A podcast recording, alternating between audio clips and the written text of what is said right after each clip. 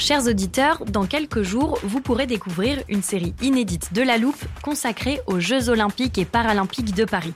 À trois mois de la cérémonie d'ouverture, on s'est demandé comment réussir ces JO. Les transports sont-ils prêts à affronter les milliers de touristes? Le dispositif de sécurité est-il suffisant? L'enthousiasme sera-t-il finalement au rendez-vous? Pour répondre, on plonge durant cinq épisodes dans les archives des éditions précédentes, accompagnés des journalistes de l'Express. C'est à retrouver à partir du 13 mai sur toutes les plateformes d'écoute. Even when we're on a budget, we still deserve nice things. Quince is a place to scoop up stunning high-end goods for 50 to 80% less than similar brands. They have buttery soft cashmere sweaters starting at $50, luxurious Italian leather bags, and so much more. Plus, Quince only works with factories that use safe, ethical, and responsible manufacturing. Get the high-end goods you'll love without the high price tag with Quince. Go to quince.com slash style for free shipping and 365-day returns.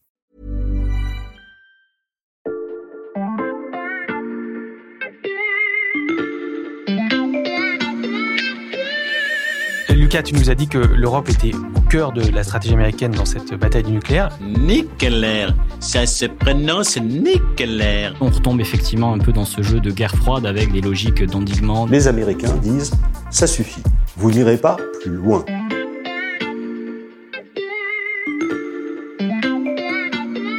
Salut, c'est Xavier Yvon. Nous sommes le mardi 13 juillet 2021. Bienvenue dans La Loupe, le podcast quotidien de l'Express. Allez, venez, on va écouter l'info de plus près. Si je vous parle de blocs qui usent de stratégies diplomatiques ou médiatiques pour être plus forts que leurs adversaires, ça vous rappelle La guerre froide, conflit idéologique, conflit de puissance, c'est une question qui, en classe de première, s'étudie essentiellement. Sauf que là, l'enjeu est tout autre c'est une énergie qui ne fait pas l'unanimité, mais qu'une partie des pays du monde intègre ou songe à intégrer dans ses plans pour décarboner parce qu'elle n'émet pas de CO2, même si les questions de la gestion de ces déchets et de son coût par rapport aux énergies renouvelables ne sont toujours pas réglées. Vous l'avez compris, on parle du nucléaire, les blocs qui s'affrontent sont chinois et russes, les États-Unis sont en train de se réveiller et l'Europe est actuellement leur principal champ de bataille. Qui va gagner? C'est la question que l'on passe à la loupe aujourd'hui. C'est une affaire qui concerne donc à la fois la Chine, la France et les États-Unis et qui pour l'instant est assez mystérieuse. Ce que l'on sait. Cette affaire, c'est celle de l'incident survenu à la centrale nucléaire de Taishan, à 120 km de Hong Kong, en Chine, le 14 juin dernier. Elle a fait la une des médias dans le monde entier et en particulier aux États-Unis. CNN has learned that the US government is assessing reports of a possible leak at a Chinese nuclear power plant after the French company that owns part of it and operates it warned of a quote imminent radiological threat. Now, une menace radiologique imminente selon la journaliste de CNN que vous venez d'entendre, c'est la chaîne d'ailleurs qui a sorti cette information en premier. Pour vous expliquer pourquoi c'est important, on a fait appel à notre spécialiste des questions d'énergie ici à l'Express, Lucas Mediavilla. Salut Lucas. Salut Xavier. Alors un mois presque jour pour jour après euh, l'accident de Taishan, est-ce que tu peux nous dire ce qui s'est réellement passé là-bas? Alors il faut être prudent parce que euh, finalement on n'a pas arrêté le, réacteur, donc on n'a pas pu euh, soulever capot pour savoir vraiment quelle était l'ampleur de, l'incident sur place.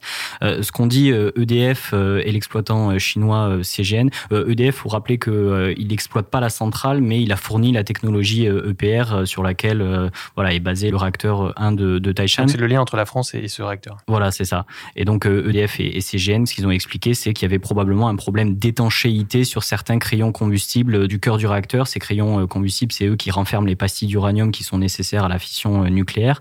On parle de 5 crayons sur 64 000. D'ailleurs, EDF, e quand il a présenté le, problème aux journalistes, il a expliqué que euh, sur l'échelle INES des événements de sûreté du nucléaire, c'est un incident qui serait même pas classé en niveau zéro. Or, le niveau zéro, en France, l'autorité de sûreté nucléaire en dénombre chaque année des milliers sans que ça fasse la une des journaux, la une du 20h. Mais alors pourquoi CNN parle d'une menace radiologique imminente? Parce que on n'avait pas assez de recul sur ce qui se passait à ce moment-là? C'est assez difficile à dire. Ce qu'on sait, c'est que Framatome, qui produit ces crayons euh, combustibles, a repéré le problème à peu près en, octobre dernier. Et là, euh, au printemps, ils ont envoyé un jeu de données à leur filiale américaine qui trahissait finalement ce problème d'étanchéité. Et en fait, c'est une fois que l'information est arrivée aux États-Unis, qu'elle a un peu échappé au contrôle de, de Framatome, euh, en fait, les ingénieurs américains qui devaient travailler sur ce jeu de données, ils étaient obligés d'en référer au département américain de l'énergie, qui est aussi autorité de sûreté nucléaire sur place parce que en fait l'exploitant CGN est sur liste noire des, des États-Unis. Donc voilà, c'est comme ça que l'information en fait est, est parvenue au Department of Energy. Et après, ce qui interroge, c'est pourquoi en fait ce phénomène qui était apparemment sans gravité est devenu une menace radiologique imminente. Euh, ça, c'est un élément qui, qui est troublant. Peut-être que c'est un peu de zèle de la part de, de l'ingénieur. Et le deuxième euh, élément troublant, c'est de voir que en fait l'information elle a fuité euh, juste au 14 juin, donc après un sommet du G7, là où Joe Biden n'a pas arrêté de taper sur Pékin avec ses alliés occidentaux. Et qu'est-ce qu'on pourrait déduire de ça? Bah, il faut être prudent et, et pas verser dans la paranoïa, mais, mais c'est vrai qu'en faisant fuiter cette information à CNN sur le sujet du nucléaire, qui est évidemment toujours explosif auprès des médias, le faire fuiter le lendemain d'un G7 déjà lui-même animé, on s'assurait d'une forme un peu d'exposition maximale pour cette information-là.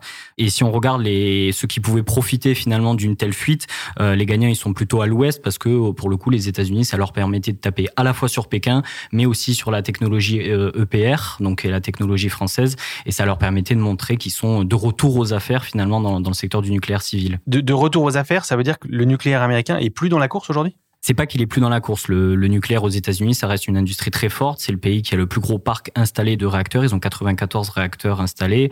Euh, ils sont devant la France, la Russie, la Chine sur ce point-là. Et ça a été les pionniers dans cette industrie. Maintenant, ce qu'on remarque quand même, c'est qu'il y a une forme de déclassement de l'industrie américaine euh, sur le leadership un peu international du nucléaire. Ils ont notamment été dépassés par les Russes, mais aussi par les Chinois. Donc, on n'est pas sur un abandon, mais, mais quand même, il y a une forme de déclassement de, des États-Unis au niveau du nucléaire civil. Ouais. Et on sait aussi que le nucléaire civil aux États-Unis, ça a mauvaise presse. Ouais, en fait, c'est depuis euh, l'accident de Three Mile Island en 79 aux États-Unis, qui est un incident pour le coup qui était classé sur l'échelle INES, qui était classé 5 ou, 6. Donc c'est un événement assez important.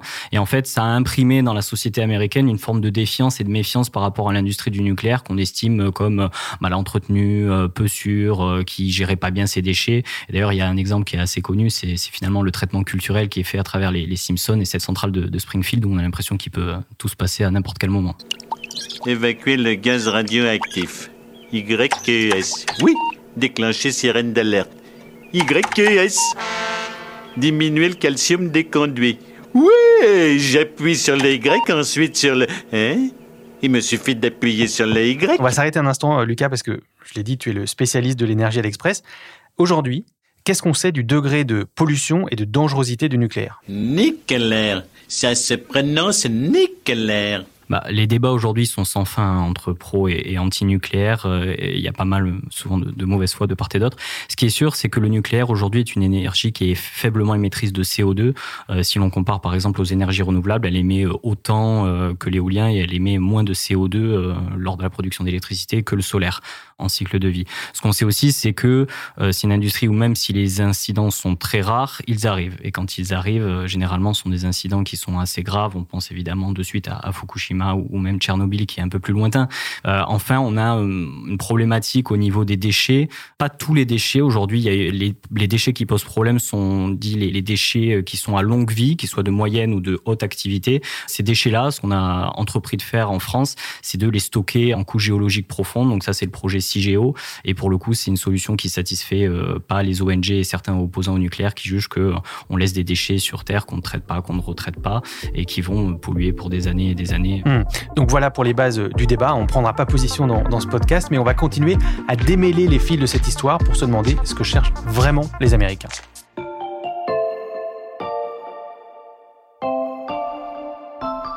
The golden era of American energy is now underway. And I'll go a step further.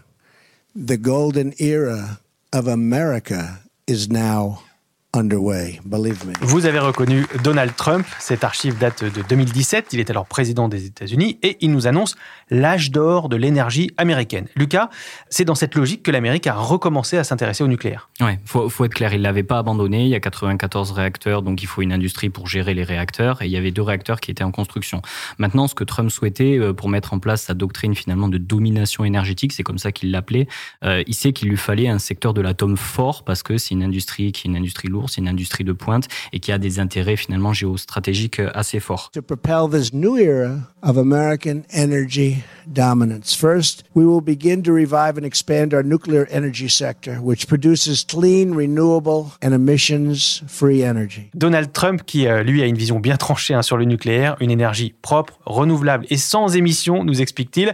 Euh, le rapport qu'il a commandé, Lucas, euh, quelles ont été ses conclusions? Donc ouais, c'est un rapport qui a été publié en avril 2020 par le Department of Energy. Donc le ministère américain de l'énergie. Tout à fait. Et, et ses conclusions, elles sont assez cinglantes. Elle explique que les États-Unis ont perdu en fait le leadership mondial sur le secteur de l'industrie nucléaire civile au profit des entreprises d'État qui sont poussées par la Chine et la Russie. Et la deuxième conclusion, c'est de dire que finalement, après des années de défaillance, l'industrie américaine du nucléaire, elle risque la faillite, que ce soit à la fois pour l'industrie de l'extraction minière jusqu'à la production d'énergie avec les acteurs qui construisent des centrales. Hmm. Mais ce rapport, il date d'avril 2020, donc on approchait déjà de la fin de la présidence de Donald Trump. Depuis, c'est Joe Biden qui lui a succédé. C'est sous son mandat que s'est déroulé l'incident de, de Taishan dont on a parlé.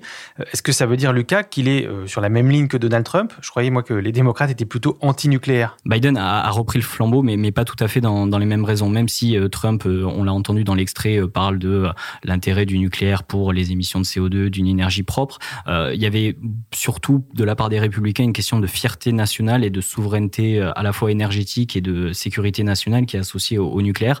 Biden, très clairement, l'accent il est mis sur euh, finalement la lutte contre le, réchauffement climatique et le rôle du nucléaire parce que c'est une énergie qui est faiblement émettrice de CO2.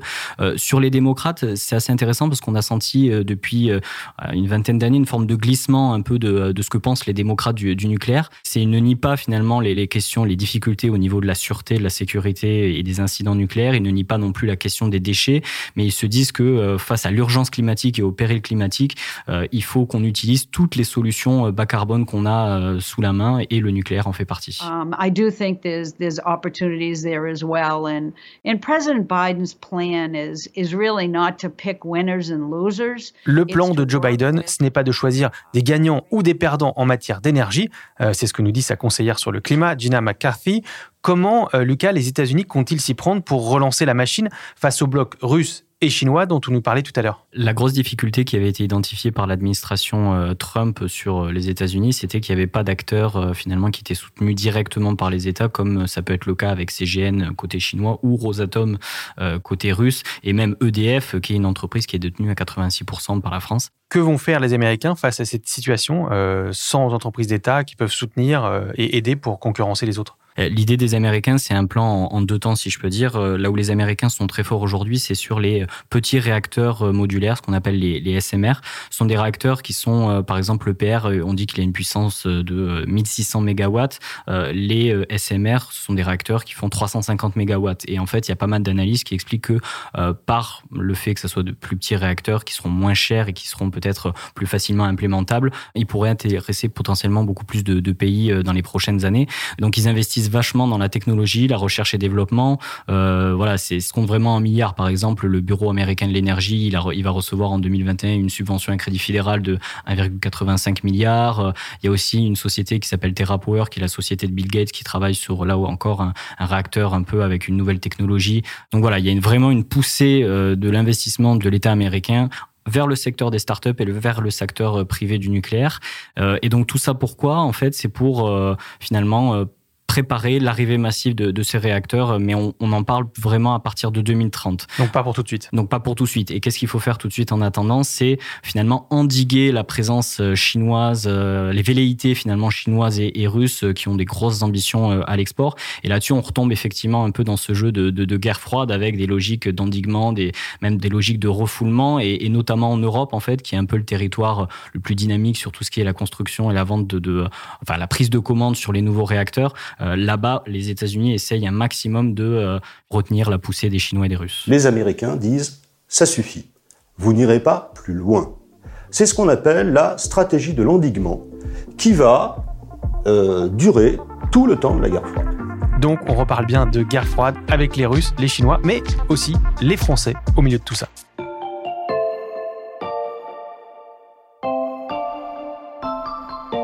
Lucas, tu nous as dit que l'Europe était au cœur de la stratégie américaine dans cette bataille du nucléaire. C'est quoi les armes des Américains? Donc oui, l'Europe, c'est un peu le laboratoire aujourd'hui euh, du, renouveau américain ou des ambitions américaines euh, à l'export. La principale arme des, États-Unis, c'est un peu leur machine de guerre euh, diplomatique. Aujourd'hui, les Américains, sur le plan technique et sur le plan industriel, très clairement, ils sont en retard sur les Russes, les Chinois et même les Français parce qu'ils n'ont aucun réacteur qui est construit à l'étranger. Ils peuvent pas s'aligner finalement sur les propositions des autres concurrents. Ils vont aller dans les pays proposer des, des solutions qui ne s'appuient pas forcément que sur le nucléaire. Ils vont aller voir euh, la Pologne et dire, euh, bah, écoutez, euh, on va pousser notre collaboration au sein de l'OTAN, on va pourquoi pas vous proposer des offres combinant à la fois du nucléaire, mais aussi du gaz naturel liquéfié, qui est une des forces des, États-Unis à, l'export. Donc voilà, ils, vont aller jouer un peu sur, sur ces axes-là pour rattraper un peu leur retard sur le plan technique et industriel. Donc les adversaires, on l'a dit, il y a la Russie et la Chine, mais il y a aussi euh, la France. Oui, euh, la France avec sa technologie EPR. E Donc euh, la France, elle a quelques réacteurs en construction à l'étranger. Il y a notamment en Finlande, il y a aussi en Angleterre, notamment voilà sur le projet Dinkle Point, et, elle essaye aussi de, de prendre biais sur les projets à Sizewell et, et peut-être à, à, Bradwell. donc la France pour avoir entendu pas mal d'acteurs qui, qui, gravitent autour de l'écosystème français du, nucléaire, ce qu'ils expliquent, c'est qu'on a quand même quelques points forts euh, sur les États-Unis, euh, là encore au niveau euh, technique et, industriel. On, a des réacteurs en construction à l'étranger, ça c'est assez important parce que plus vous construisez finalement, plus vous avez des économies d'échelle, parce que vous savez mieux faire les choses, parce que vous vous repartez pas d'une feuille blanche à chaque fois que vous construisez un réacteur. la deuxième chose intéressante, c'est qu'on a aussi des chaînes d'approvisionnement qui sont localisées en Europe et on peut proposer ce que font pas trop les Américains, euh, des transferts de technologie assez importants, ainsi que des aides sur tout ce qui est la formation, voilà, des, des salariés sur place pour finalement qu'ils acquièrent des savoir-faire en, en, matière de, de, nucléaire. Donc ça, c'est ce que la France peut proposer ouais, en, en, termes de points forts. Donc ça, c'est les points forts. Et est-ce qu'il y a des points faibles? Ouais, euh, complètement. Bah, la France, son acteur euh, historique euh, qui porte le nucléaire, son chef de file, c'est EDF. Euh, Aujourd'hui, on sait que c'est un acteur qui est euh, quand même très endetté. Hein, c'est plus de 47 milliards d'euros de, de, de, de dette. Et le PDG d'EDF fait donc l'invité du MAGECO, Jean-Bernard. Nous avons une dette à, à, honorer. Simplement, cette dette est aujourd'hui très élevée. Et notre objectif, c'est qu'elle puisse euh, diminuer au fur et à mesure. Ça, c'est vraiment le gros point noir de, de, la filière. Et après, sur le plan euh, diplomatique, euh, évidemment, euh, même si euh, du côté du Quai d'Orsay, on explique que euh, la diplomatie, c'est pas forcément un atout concurrentiel majeur.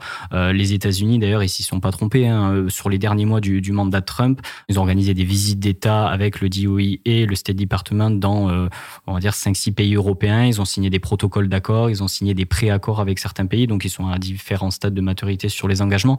Mais, les États-Unis essaient d'y aller très fort sur le plan diplomatique pour, euh, voilà, pour rattraper leur retard. Donc la France n'est pas entourée euh, en Europe euh, parce que l'Europe ne fait pas front euh, dans cette guerre froide euh, Il y a des pros, euh, la France par exemple, mais aussi les pays de Visegrad, la République tchèque, voilà, la Hongrie.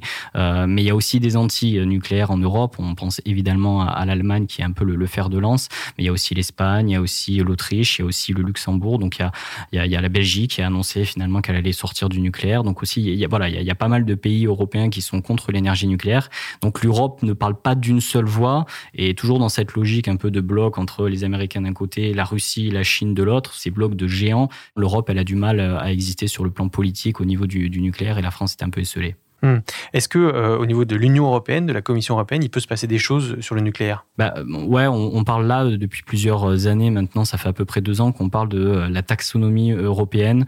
Euh, donc c'est quoi? La taxonomie, c'est euh, euh, finalement une forme de mode d'emploi destiné à la finance en expliquant euh, quels sont les investissements qui sont verts et quels sont ceux qui ne le sont pas. Donc ça va être voilà une liste avec euh, vous allez avoir euh, je sais pas le solaire, le photovoltaïque, ça ce sont des investissements verts. Euh, vous allez avoir euh, le pétrole, le charbon, ça ce sont des, énergies qui sont pas vertes.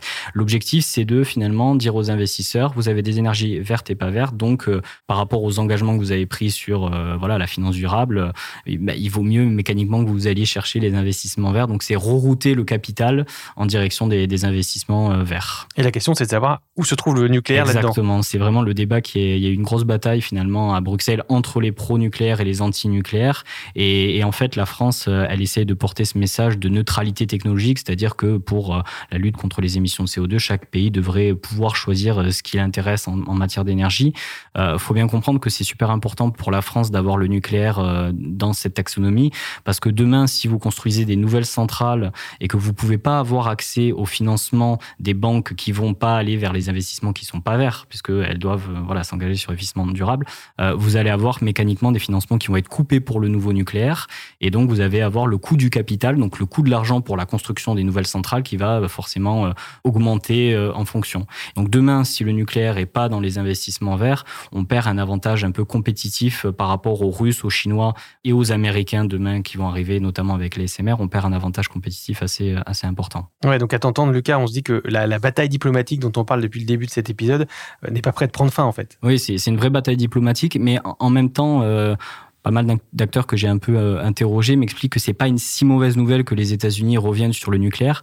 Euh, en gros, ils m'expliquent que euh, quand vous avez un acteur de cette puissance-là, de cette de cette taille, avec sa machine de guerre diplomatique, mais aussi sa capacité d'investir, ces nombreuses startups qui innovent dans le secteur, c'est une bonne nouvelle pour l'industrie dans son ensemble parce qu'il y a un fort effet d'entraînement pour l'ensemble de l'industrie d'avoir ouais un acteur aussi important qui s'y intéresse. C'est donc une guerre froide un peu moins intense que celle des livres d'histoire. merci beaucoup, Lucas. Merci Xavier. Lucas Dont on peut lire tous les articles sur le nucléaire et les autres énergies sur le site internet de l'Express. Merci d'avoir écouté La Loupe, le podcast quotidien de l'Express. N'hésitez pas à en parler autour de vous, à nous mettre des étoiles sur vos plateformes d'écoute et à vous abonner pour ne rater aucun épisode. Vous pouvez aussi nous écrire à l'express.fr si vous avez des questions ou des remarques. Cet épisode a été fabriqué avec Louis Coutel, Margot Lanuzel, Mathias Pengili et Lison Verrier. Rendez-vous jeudi pour passer un nouveau sujet à la loupe.